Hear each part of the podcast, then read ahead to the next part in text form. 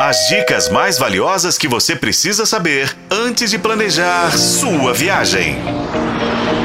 Sua viagem.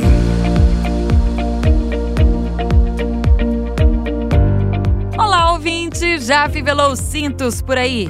Bem-vindo à sua viagem, seu canal de turismo na FM O Tempo. Hoje eu vou falar de São Luís, que faz 411 anos no dia 8 de setembro. Geralmente, quem visita São Luís combina a cidade com lençóis maranhenses. Isso para aproveitar o aéreo, que realmente não é nada barato. São Luís, no Maranhão, foi um dos cenários da última novela Travessia da TV Globo. A cidade tem um belíssimo centro histórico.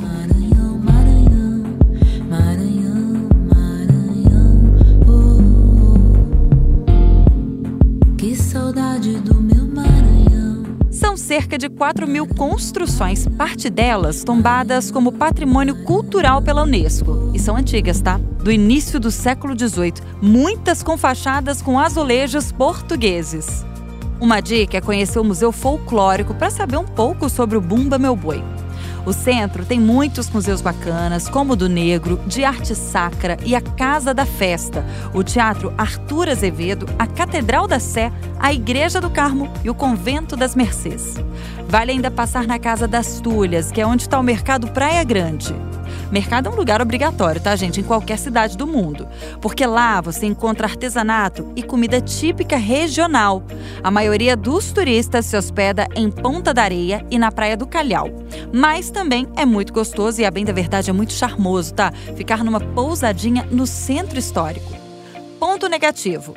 Na capital maranhense, boa parte das praias são impróprias para banho. O turista costuma frequentar Ponta da Areia, Olho d'Água e Calhau ponto positivaço da culinária maranhense. Gente, seis pratos devem ser provados e mais de uma vez. O arroz de cuchá, a peixada à moda, a torta maranhense, a jussara, que é como é chamado o açaí do Maranhão, a caranguejada e o bolo de tapioca.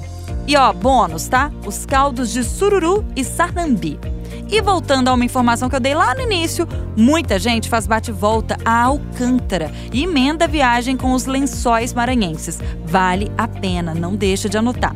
Com colaboração de Paulo Campos, eu sou a Renata Zacarone. E esse foi o podcast Sua Viagem. Acompanhe pelos tocadores de podcast e na FM O Tempo.